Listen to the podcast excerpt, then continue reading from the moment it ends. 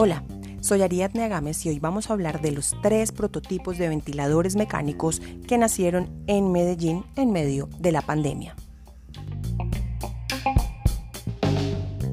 Los tres prototipos hacen parte del proyecto Inspiramed de Ruta N en Medellín y fueron desarrollados de manera independiente. Los creadores son Industrias Médicas San Pedro, la Universidad de Antioquia y la Universidad EIA. Al respecto, Luis Horacio Atortúa, internista intensivista, jefe del programa de formación en cuidados intensivos de la Universidad de Antioquia, intensivista y jefe de ensayos clínicos del Hospital Universitario de San Vicente Fundación, nos explicó cómo ya van a llegar estos prototipos a pruebas en seres humanos. Cada uno hizo un prototipo, o sea que son tres prototipos que ya cumplieron las primeras fases de evaluación de seguridad y desempeño en un ambiente real el resultado de, esos, de esas pruebas, las fichas técnicas y el protocolo de investigación fue enviado al INVIMA, a la sala especializada de evaluación de biotecnología para salud, y la sala del INVIMA ya nos envió el resultado de esa evaluación.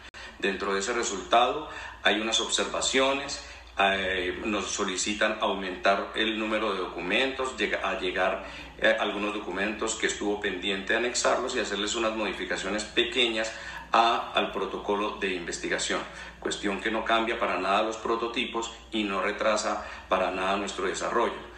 Por el momento, están trabajando en darle solución a todas las solicitudes del INVIMA para poder iniciar con la siguiente fase, en la que se podrán realizar las pruebas clínicas y confirmar la ventilación segura y confiable en pacientes. Hoy, en Madein Medellín, lo saluda Ariadne Agames, porque siempre habrá una historia que contar.